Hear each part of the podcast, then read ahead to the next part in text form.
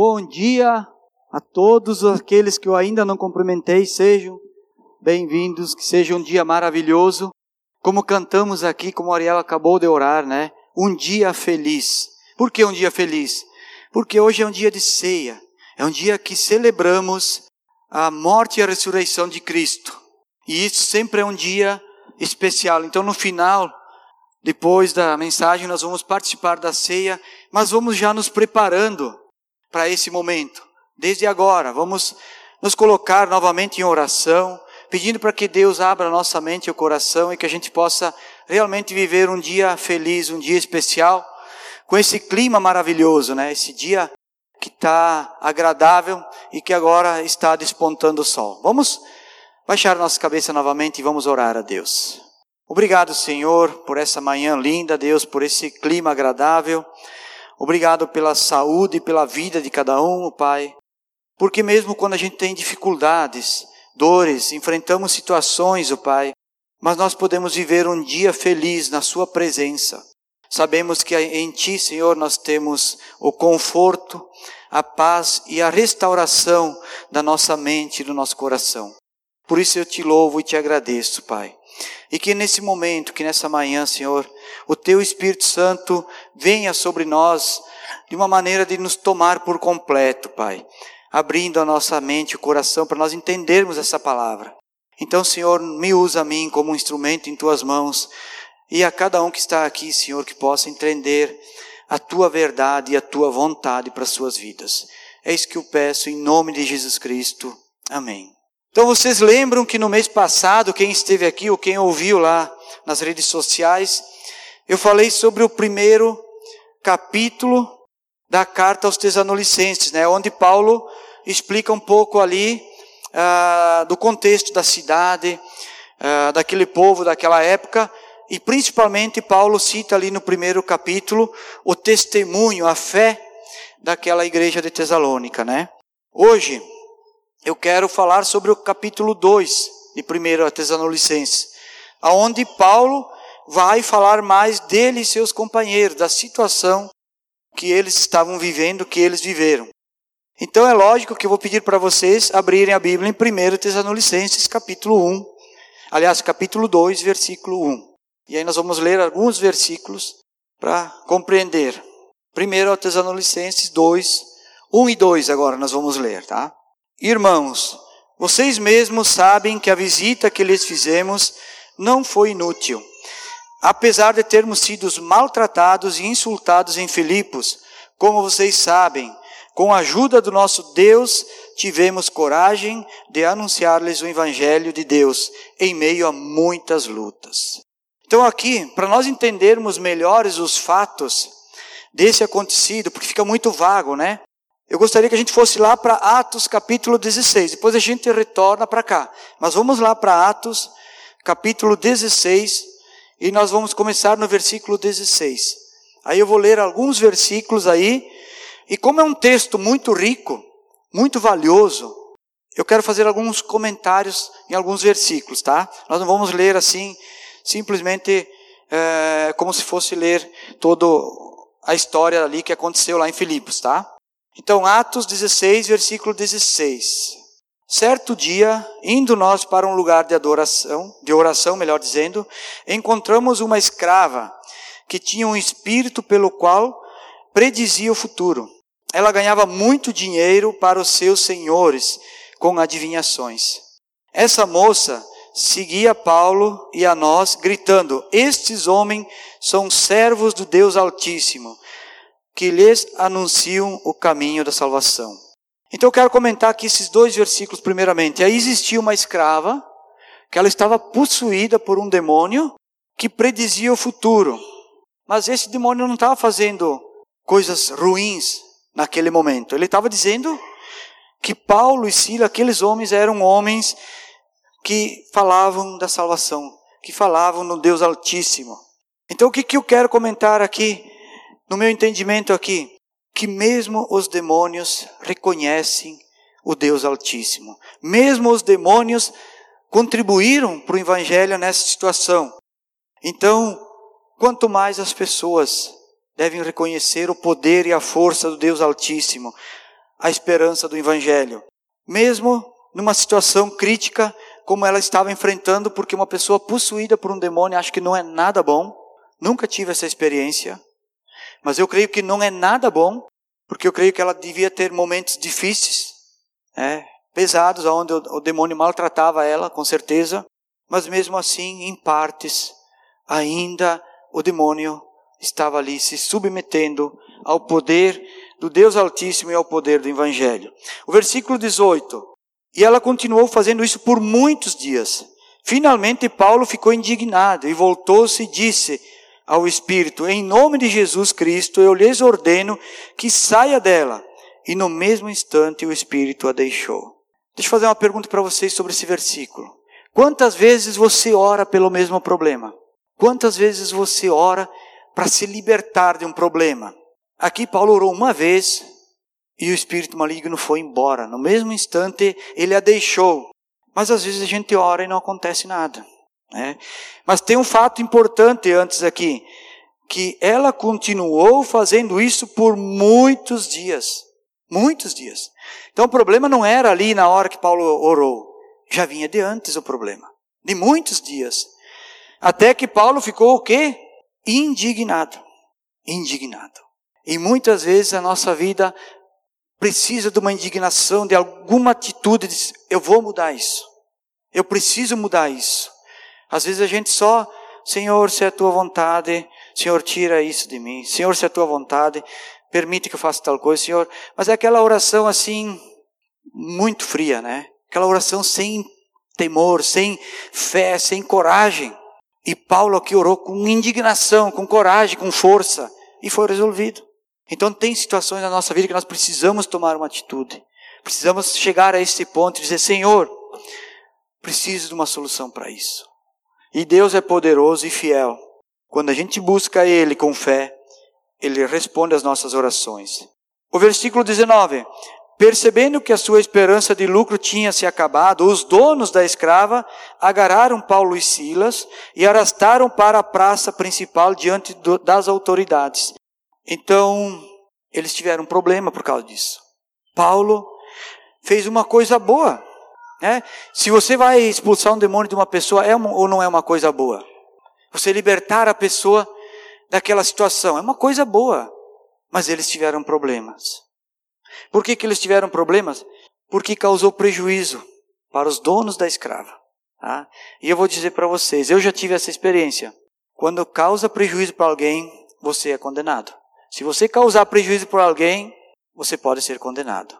Então, aqui o ponto não era a questão deles terem expulsado o demônio, ter liber, libertado a escrava, mas era o, o prejuízo que os donos dessa escrava tinham. Eles ganhavam dinheiro com ela. Né? É, era bem assim. Era bem assim, foram lá e tiraram o lucro deles. Versículo 20. E levando-os aos magistrados, disseram: Estes homens são judeus e estão perturbando a nossa cidade, pregando costumes que na nós, romanos, não é permitido aceitar nem praticar. Então, qual foi a acusação? A acusação foi que eles descumpriram uma lei. Não foi, eles não falaram nada do prejuízo, não. Eles descumpriram a lei, por isso eles vão ser condenados. Quem foi condenado? Paulo e Silas. Porque Paulo e Silas eram judeus. Timóteo e Lucas, que também estavam lá, Timóteo era gentil e Lucas era meio judeu só. Lucas tinha uma parte de gentil e uma parte de judeu. Mas Paulo e Silas foram condenados. 22. A multidão ajuntou-se contra Paulo e Silas e os magistrados ordenaram que se lhes tirassem as roupas e fossem açoitados. Depois de serem severamente açoitados, foram lançados na prisão. O carcereiro recebeu instruções para vigiá-los com cuidado. Então foi isso a condenação deles. Eles foram jogados na cadeia depois de serem açoitados severamente. E o versículo 24: Tendo recebido tais ordens, ele os lançou no cárcere interior e lhes prendeu os pés no tronco. Então eles estavam lá acorrentados, no interior da cadeia, na escuridão, num lugar insalubre, com as feridas do açoitamento. Essa era a situação de Paulo e Silas naquele momento. Aí eu faço uma pergunta para você, para nós. Diante dessa situação, ou diante dessa questão, o que, que você faria? O que, que nós faríamos? Será que nós teríamos ânimo? Pensaríamos em alguma coisa? Teríamos força para resolver essa situação, essa questão? Olha o que diz o versículo 25. Por volta da meia-noite, Paulo e Silas estavam orando, cantando hinos a Deus, e os outros presos ouviam. De repente houve um terremoto tão violento que os alicerces da prisão foram abalados. Imediatamente todas as portas se abriram e as correntes de todos se soltaram. Olha a atitude de Paulo e Silas diante de toda essa situação. Meia-noite, machucados, no escuro, sem comer, eles estavam cantando hinos a Deus, orando ao Senhor, adorando ao Senhor. Essa história lembra o que aconteceu com Jesus Cristo. Jesus Cristo, quando estava na cruz, sofrendo a maior tortura da sua passagem pela terra, ele orou a Deus e disse: Senhor, em tuas mãos eu entrego o meu espírito. E naquela hora, houve um grande terremoto, rompeu-se o véu de cima a baixo, sepulcros foram abertos e os túmulos foram abertos, né? Sepulcros, os túmulos foram abertos e pessoas ressurgiram. Houve o que ali? Libertação. Libertação da mesma forma aqui com Paulo e Silas. Houve um terremoto, as correntes foram soltas e eles foram libertados. No 27, o carcereiro então correu e, vendo abertas as portas da prisão, desembainhou a sua espada para se matar, porque pensava que os presos tivessem fugido. Mas Paulo gritou: Não faça isso, estamos todos aqui. O carcereiro pediu luz e entrou correndo, trêmulo, prostrou-se diante de Paulo e Silas. E então louvou-os, aliás, levou-os para fora e perguntou: Senhor, que devo fazer para ser salvo? Eles responderam: Creia no Senhor Jesus e serão salvos, você e os da sua casa e pregaram a palavra de Deus a ele e todos os da sua casa. Agora, de novo, trazendo para nós, para aproveitar esse contexto aqui. Se fosse eu, eu diria assim: olha, cara, já é meia-noite, estou aqui todo machucado, estou com fome, quando eles perguntou assim, o que, que eu devo fazer para aceitar Jesus? Olha, amanhã de manhã, vocês me procurem, a gente conversa. Amanhã eu te explico, o abismo ligado. Não temos pressa, né? Vai dar tempo, bem tranquilo. Agora vamos resolver os meus problemas, porque eu sou prioridade nesse momento. Mas Paulo e Silas, primeiramente pregaram o evangelho a esse carcereiro e a todos da sua família. Não olharam os seus problemas, os seus ferimentos. E o versículo 33, naquela mesma hora da noite, o carcereiro levou, lavou as feridas deles, e em seguida ele e todos da sua casa foram batizados. Poxa vida, meia-noite passada, com situação adversa, eles ainda foram lá e batizaram as pessoas. Então, foi uma obra completa. Foi todo quase toda a nossa linha de maturidade, num instante. Tudo por quê? Porque pessoas estavam ali prontas, disponíveis para fazer a obra do Senhor, porque Deus era mais importante, a obra de Deus era mais importante. E o 34, para terminar a história, então os levou para sua casa, serviu-lhes uma refeição com todos os da sua casa e alegrou-se muito por haver crido em Deus.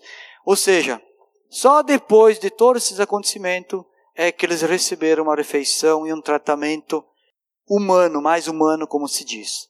Então essa é a história que aconteceu com Paulo e Silas, a sua equipe, né, com uh, Lucas e Timóteo em Filipos, Filipenses, como nós conhecemos, né? Filipenses era uma cidade muito perto, perto ali de Tesalônica. É, dava uns 45, 50 quilômetros. E as notícias correram logo para lá. E se vocês lerem o capítulo 17 em diante, aqui em Atos, vai contar, então, a partir dali, sobre os filipenses. Eles passaram ali por duas cidadezinhas antes ali, a Polônia e uma outra aí que eu não lembro o nome agora, e foram até os Tesanolicenses. Então Paulo escreve daí essa carta aos Tesalonicenses, dizendo o que tinha acontecido em Filipos com ele, incluindo a, a dolorosa experiência de serem açoitados, presos e passarem por uma noite na cadeia amarrado a um tronco.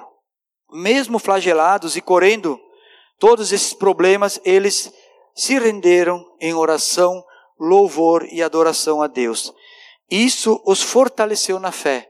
E isso serviu como testemunho aos Tesalonicenses. É disso que Paulo fala quando ele começa o capítulo 2 ali. Irmãos, vocês mesmos, voltamos lá para Tesalonicenses agora, tá? Agora nós vamos seguir lá, tá? Irmãos, vocês mesmos sabem que a visita que lhes fizemos não foi inútil, apesar de termos sido o quê? Maltratados e insultados em Filipos. Como vocês sabem, com a ajuda de Deus tivemos coragem de anunciar-lhes o evangelho de Deus em meio a muitas lutas. O tema central dessa mensagem hoje é: olhe mais para Deus, menos para as pessoas e menos para si próprio. Esse é o tema dessa mensagem. Quando eu digo olhe mais para Deus e menos para as pessoas, não é no sentido de amar, de ter compaixão das pessoas, é no sentido de fazer as coisas antes para Deus, de não ser influenciado pelas pessoas, de não agir pelo que os outros pensam a meu respeito ou dizem. Então, o primeiro ponto é: para onde você tem olhado? Para onde você tem olhado quando você está sendo perseguido, injustiçado ou rejeitado? Sabe que a maior dor do ser humano nessa nossa era é a dor da rejeição. Mas tem também a perseguição e tem também as injustiças, né? Tudo isso faz parte. Mas a rejeição é uma coisa que deixa marcas profundas. Então, para onde você tem olhado? Você tem feito como Paulo e Silas? O que, que Paulo e Silas precisavam lá? Se eles tivessem olhado para as soluções que o mundo oferece, quais é seriam as soluções que o mundo oferece? Primeiro, eles precisavam de um bom advogado, né? porque eles foram presos. Né? Segundo, eles precisavam de um dinheiro para pagar a fiança. Desde aquela época já existia fiança. Se vocês lerem o capítulo 17, ali em diante, vocês já vão ver que, que tem outra situação que é pago a fiança. Depois eles precisavam de um bom médico. Né? Um médico que fosse lá e fizesse curativos, ou paramédico, alguém especializado, que desse uns antibióticos e assim por diante. E claro que para finalizar, uma comida quente, né? Comidinha quente, né? Um bifinho, arrozinho, feijãozinho, meia-noite, né? Nada mal, né? Mas eles não tinham nada disso lá. Eles não tinham nenhuma dessas coisas, nada dessas possibilidades. Eles estavam numa cidade estrangeira. E os magistrados, ou seja, os homens principais da lei, os romanos, estavam contra eles. Então era difícil eles conseguir tais coisas, ou seja, os advogados lá foram os que condenaram eles, os magistrados. Então ia ser muito difícil, né? E aí eu pergunto para nós, da onde vem a sua coragem? Da onde vem a sua força? Da onde vem essa esperança, esse ânimo quando a gente enfrenta essas lutas? Da onde vem? Onde é que nós buscamos? Para onde nós temos olhado? Versículo 3 e 4. Aí, continuando o texto aí. Pois a nossa exortação não tem origem no erro, nem em motivos impuros, nem temos intenção de enganá-los. O 4. Ao contrário, como homens aprovados por Deus, ao ponto de nos ter sido confiado por Ele o Evangelho, não falamos para agradar pessoas, mas a Deus, que prova os nossos corações.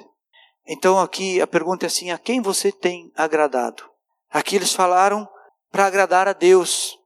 Eles estavam falando do Evangelho, dizendo: vocês são pecadores, arrependam-se. Eles não estavam preocupados só em agradar as pessoas. A quem você tem se preocupado em agradar? Aos seus amigos? Às pessoas da sua casa, da sua família? Você tem se preocupado em agradar a sociedade? Ou até mesmo as pessoas da sua igreja? Ou o pastor da sua igreja? Usando essa expressão, um chavão, como se diz, né? Sabem de uma coisa? As pessoas sempre vão nos decepcionar. Opa, as pessoas sempre vão nos decepcionar. Vai ser difícil a gente conseguir agradar a todos. A gente consegue agradar a alguns em alguns momentos, mas é difícil, nem Cristo conseguiu. Né? Então nós temos que olhar para quem nós estamos fazendo as coisas, quem nós estamos agradando. E agora sim eu quero dar um pulinho ali em Colossenses. Abre ali Colossenses 3. Colossenses 3, versículo 23 e 24. Está na tela aí. Tudo que disserem, aliás, tudo que fizerem ou disserem, façam de todo o coração como para o Senhor, e não para homens, sabendo que receberão do Senhor a recompensa da herança. É a Cristo, o Senhor, que vocês estão servindo. Então, tudo que nós fizer, tudo que nós disser, a maneira que nós agir, é para agradar a Deus, é para a honra e glória de Deus, e não somente para agradar pessoas. É claro que nós, no, na medida do possível, devemos agradar as pessoas também, mas isso não é a prioridade, isso não vem primeiro. Paulo afirmou que o evangelho não era sua escolha pessoal. Vocês lembram que Paulo perseguia os cristãos. Não era sua escolha pessoal, mas que ele foi designado por Cristo para isso. E os seus motivos eram puros. Sua apresentação do Evangelho era feita com sinceridade e não com engano. Mesmo quando ele recebia críticas ou ameaças, o propósito dele era agradar a Deus e não as pessoas. Então, isso era Paulo. Era o que os apóstolos faziam. Paulo e outros que pregavam o Evangelho. O motivo principal era falar a verdade e agradar a Deus mesmo recebendo críticas, mesmo sendo perseguido, mesmo sendo injustiçado. E nós, muitas vezes, nós sofremos algumas perseguição. É. Hoje nós temos uma, uma opressão muito grande, que parece que não é nada. Parece que nós não, nós não vamos ser açoitados, jogados na prisão, depende. É. Mas é um extremo. Mas hoje a mídia, hoje a cultura, a religiosidade, ela põe uma pressão sobre nós. De tal forma que a gente vai falar pra, de Jesus para as pessoas, elas não têm interesse algum. Elas não estão frias, elas estão geladas. Né? E elas não têm muito interesse. Por quê? Porque existe essa opressão. Aí você vai lá, você planta uma sementinha, você dá o abismo ligado, cinco lições, é aí quatro, cinco horas, em todas as cinco lições que você vai usar para ensinar de Jesus. E se você bobear uma semana ou duas, a mídia, o mundo, e o próprio Satanás vai lá e arranca tudo aquilo lá que você plantou. Não sobra nada. Né? Então nós temos sim a mesma perseguição, uma opressão que tinha naquela época, um tanto diferente, mas não deixa de ser. Versículos 5 e 6. Vocês bem sabem que as nossas palavras nunca foi de bajulação, nem de pretexto para ganância. Deus é testemunha. Nem buscamos reconhecimento humano, porque quer de vocês ou quer dos outros. Nós não buscamos o reconhecimento humano. O segundo ponto aqui que eu quero compartilhar com vocês hoje é olhe mais para Deus e menos para si próprio. O tema aqui dessa mensagem para nós ficar gravado na nossa mente é que Deus tem que estar sempre em primeiro. Como foi ensinado aqui na primeira ceia de janeiro, tá? Voltem lá na mídia busquem aquela mensagem do Prodebon. Deus é prioridade, Deus é em primeiro. Então, Paulo diz aqui: nós não buscamos ouvir de vocês palavras de bajulação. Será que eu preciso ser bajulado? Eu preciso de elogios. Preciso que alguém diga: nossa, como você é importante. Como você é sábio, como você é inteligente.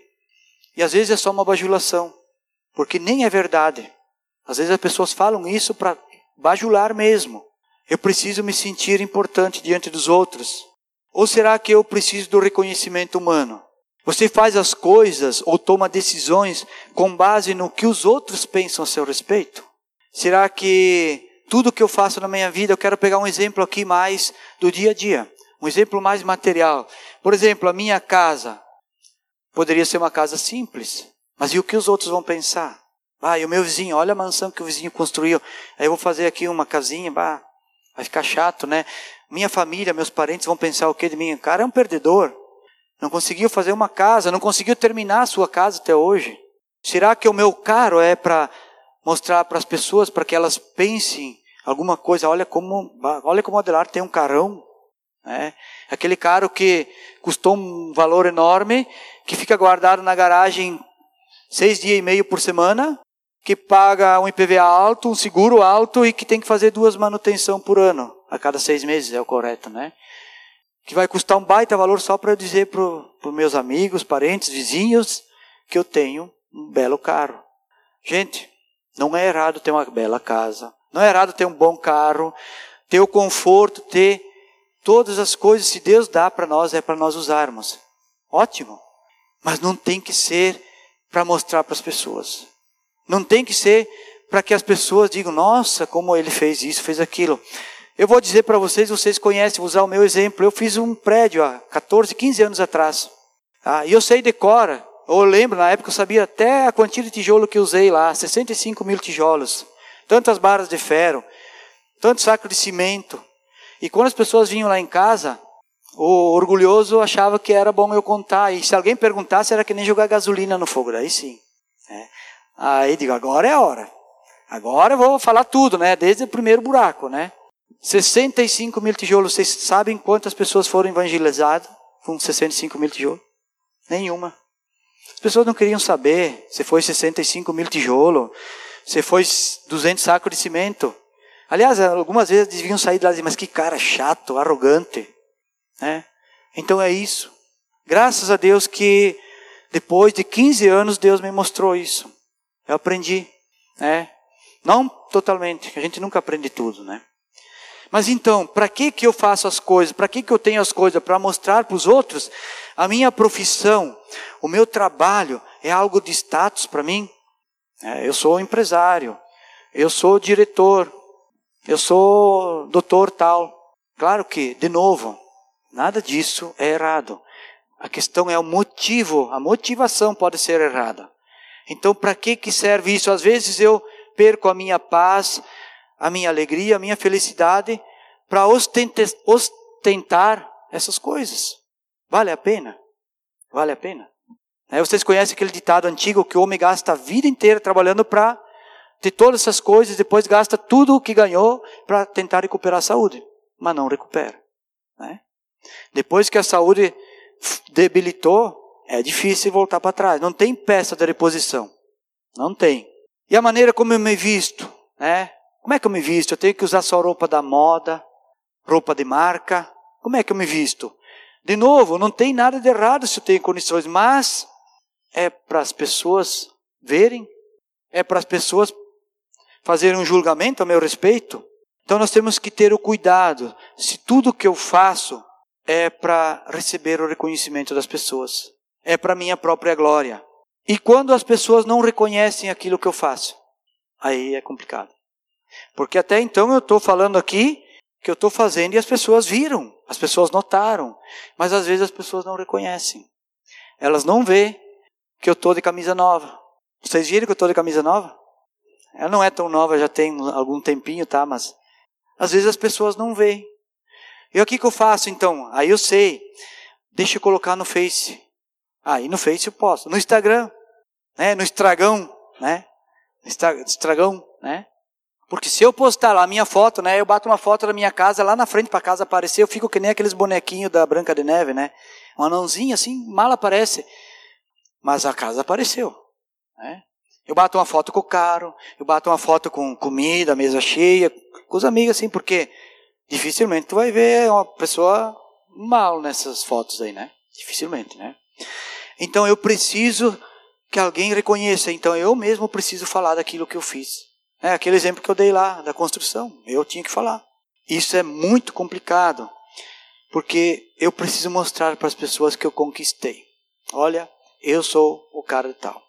E quando você conversar com alguém que ele fala eu, meu e faço, hum, abre o olho, que ali o orgulho já está no nível máximo. É, o orgulho está no nível máximo.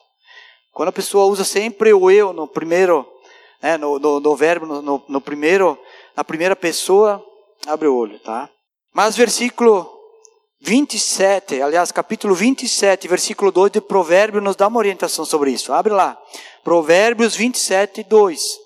Isso é um versículo que eu tenho decorado para mim, tem me ajudado, tá? Se você quiser, pode decorar, que é muito bom. Diz assim, ó, que os outros façam elogio a você, não a sua própria boca. Outras pessoas, não os seus próprios lábios. Então, deixa os outros fazer elogio. Não precisa eu falar. Primeiro que Deus vê as coisas. Segundo que as outras pessoas também vê o que está fazendo, né? E aí eu pergunto assim, e na área espiritual? Como é que é então? Eu preciso do reconhecimento humano? Eu preciso a aprovação das pessoas? Nossa, olha, eu tenho feito isso, tenho feito aquilo, porque eu falei com a pessoa tal, eu falei com, aquela outra pessoa, tu vê, ninguém reconhece aquilo que eu faço. Será que eu preciso, na área espiritual, o reconhecimento? Se o seu ministério é cuidar do estacionamento e ser arrumar as cadeiras, você vem aqui um dia que não tem ninguém para arrumar as cadeiras. Aí, quem é que vai ver? Mesmo se o seu ministério for ministrar o louvor, ou for aqui falar uma mensagem, for um líder de um grupo de relacionamento de célula, mesmo assim é para Deus, não é para as pessoas. É isso que nós temos que ter em conta, não é para nós recebermos o reconhecimento humano, mas é para a honra e glória de Deus. Como nós lemos ali em Colossenses antes, né? Tudo o que fizerem, façam de todo o coração como para o Senhor e não para homens, sabendo que receberão do Senhor a recompensa da herança. É Cristo o Senhor quem nós estamos servindo. Paulo e seus companheiros não estavam buscando louvor para si próprios, nem desejando posição de destaque ou de autoridade. Nada disso. Eles estavam o quê? Olhando para Deus e não para si próprios. Se eles estivessem olhando para si próprios, provavelmente eles estariam na cadeia até hoje. Estavam lá ainda, né? Mas eles estavam olhando para Deus. Versículos 7 e 8. Embora, como apóstolos de Cristo, pudéssemos ter sido um peso e tornar-nos, tornamos-nos bondoso entre vocês, como uma mãe que cuida dos próprios filhos. Sentindo assim tanta afeição por vocês, decidimos dar-lhes não somente o Evangelho de Deus, mas também a nossa própria vida, porque vocês se tornaram muito amados por nós. Então aqui vem aquela, aquele outro contraste. Eles também amavam as pessoas. Olha a expressão aqui do versículo 8 que Paulo escreve. Ao ponto de dar-lhes a nossa própria vida por vocês, porque vocês se tornaram muito amados por nós.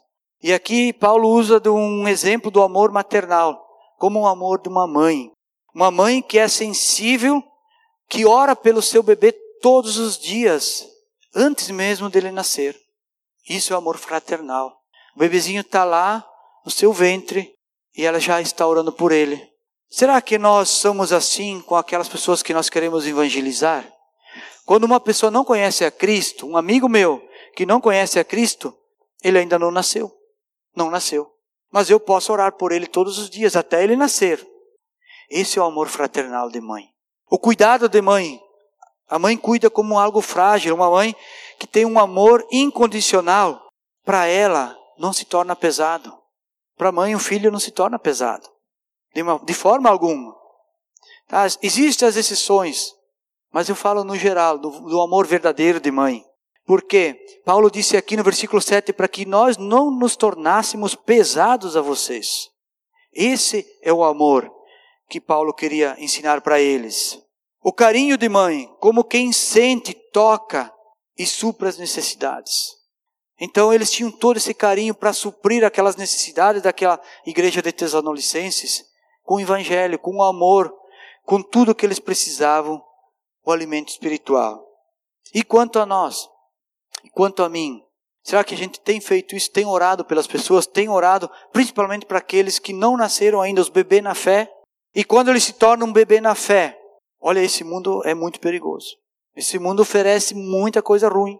E a qualquer momento o inimigo pode resgatar eles de volta, re recrutar eles para o seu exército.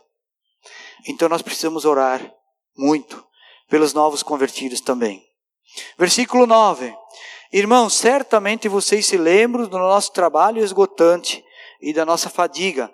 Trabalhamos de dia e de noite para não sermos pessoas pesados a ninguém, enquanto lhes pregávamos o evangelho de Deus.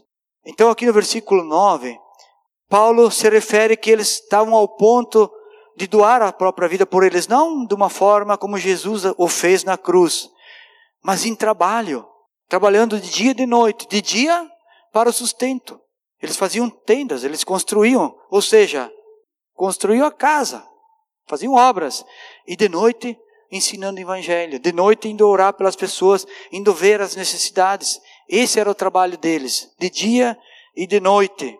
Então, o terceiro ponto que eu quero falar aqui para nós é qual é a dedicação e entrega que nós temos perante o evangelho. Paulo procurou fazer de uma forma que não se tornasse um peso, principalmente nas questões financeiras, necessidades financeiras. Aí você se uma pergunta assim, né, para você meditar. Você tem, tem se tornado um peso para as pessoas? Você tem se tornado um peso para sua família, para os seus parentes, para a sua igreja, para os seus amigos? Às vezes a gente nem percebe, mas a gente é um peso para as pessoas. E são várias áreas que a gente pode ser um peso. Uh, eu posso ser um peso, tipo assim, eu vou ficar numa boa, deixa os outros fazer, já que estão fazendo, e são metidos mesmo, eles querem ser melhor, eles que façam, eu vou ficar numa boa aqui, ó, deitadinho, né? Sentadinho, só apreciando. Isso pode ser um peso para os outros. Eu também posso ser um peso quando eu exijo das outras pessoas. Eu exijo muito, eu cobro muito delas. Eu quero que elas façam algo que elas não querem fazer ou que eu coloco elas numa obrigação. Eu também posso ser um peso nesse sentido. Eu posso ser um peso quando eu sou chato. É aquela pessoa que, quando se tiver dez, eu sento, os nove se levantam, né? Não aturo mais. Isso também a gente se torna um peso. E claro que eu posso ser um peso na área espiritual. Eu posso ser um peso também nessa área, porque eu não concordo com nada, eu complico com tudo, para mim nada tá bom e eu não contribuo com nada. Eu não contribuo financeiramente, nem com o evangelho, nem com nada. Não estou afim. Vou simplesmente comer o meu feijãozinho e arroz quando me oferecerem e acabou. É isso que eu vou fazer. Então, como é que eu tenho me comportado? Como é que eu tenho me comportado com meus irmãos em Cristo, com a igreja de Cristo? Como é que eu tenho me comportado com a minha família, com meus amigos? Olhe mais para Deus e menos para si próprio. A resposta de Paulo vem no versículo 10. Tanto vocês como Deus são testemunhas de como nos portamos de maneira santa, justa e irrepreensível entre vocês, os que creem. Então, essa é a resposta para nós também. Como é que eu tenho que me portar diante das pessoas, diante dos meus irmãos em Cristo, diante da minha família? De maneira santa, justa e irrepreensível. Que não precisa as pessoas estar me chamando atenção, me cobrando. Para nós finalizar, é só o versículo 11 e 12, eu quero ler com vocês. Pois vocês sabem que tratamos a cada um como um pai trata seus filhos, exortando-os, consolando e dando testemunho para que vocês vivam de maneira digna de Deus, que o chamou para o seu reino e glória. Qual é a responsabilidade de um pai? Um pai deve ensinar, exortar com amor, consolar, mostrar a direção, ser o exemplo de testemunho. Aqui Paulo está dando um outro um outro caminho para eles lá, dizendo: Nós nos portamos diante de vocês como um pai. Ele está falando do que? Do amor paternal. Antes era o amor maternal, agora é paternal, o amor de pai. Então, esse é o quarto ponto que eu quero e último compartilhar com vocês. Atitudes que demonstrem amor. Nada podemos fazer sem amor. Como tem sido a minha, a sua vida nesse sentido, em termos de demonstrar o amor? Como tem sido? Você já pensou o que pode fazer por sua comunidade? Como é que você pode demonstrar o amor para sua comunidade? E aqui eu me refiro, não é assim, nossa, Bento Gonçalves tem 130 mil habitantes, tem um bairro lá, quase em Farupilha, não. Eu estou falando do meu redor. Minha comunidade é ao redor. Meus vizinhos. As pessoas que eu convivo, essa é a minha comunidade. O que, que você pensou, o que, que você imagina em fazer para demonstrar o amor para essas pessoas que é a tua comunidade, especialmente aqueles que não conhecem a Cristo. Esses são os que mais necessitam. E por seus familiares, como você pensou em demonstrar o amor? Ou por seus amigos, principalmente aqueles que não conhecem a Cristo? Como é que eu posso demonstrar esse amor pelos meus amigos que não conhecem a Cristo? Os meus colegas, as pessoas da minha convivência. Você também pode demonstrar o amor, é lógico, para a família de Cristo. Isso é mais forte ainda, é mais importante. entre nós. E não só entre nós, mas a todos os cristãos que a gente tem contato, seja de Farroupilha, de Caxias, de Porto Alegre, de onde for. Tem Aliança Bíblica em São Paulo, tem muitos lugares. Então, nós podemos demonstrar o amor. De que forma? Você visita as pessoas?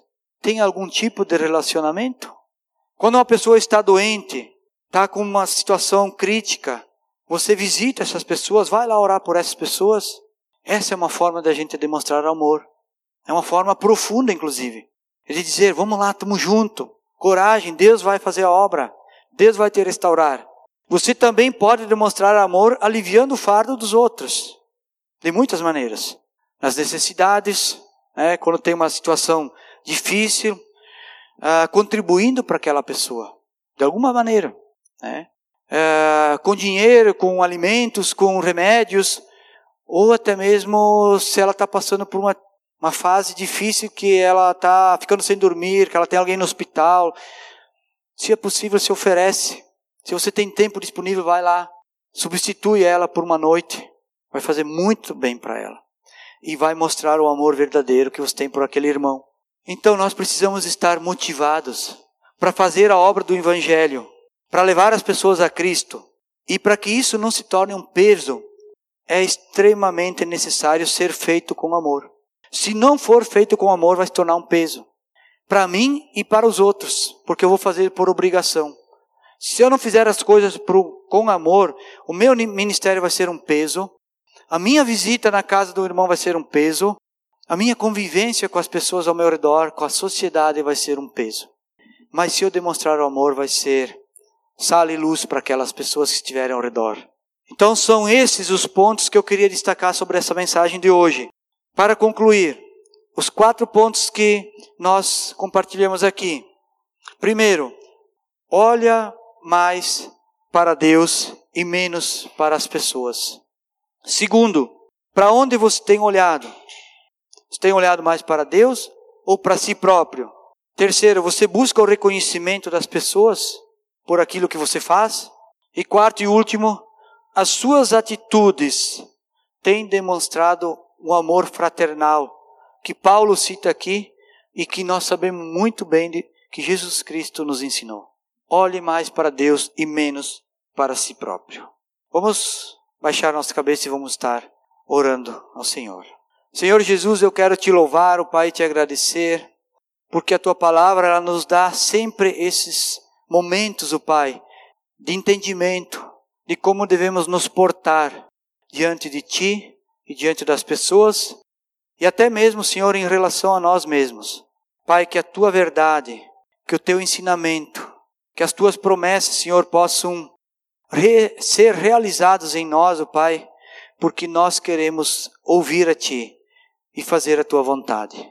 Senhor, que Tu possa transformar a mente e o coração de cada um, a mim também, o Pai, com as Tuas palavras, o Pai. Que o Teu Espírito Santo tenha o poder a força, Senhor, para nos motivar e para termos uma nova vida, Deus, sempre em Cristo, uma vida que alegra, que motiva, que faz a diferença na comunidade, na sociedade, nos familiares e principalmente, Senhor, na família de Deus, na família cristã.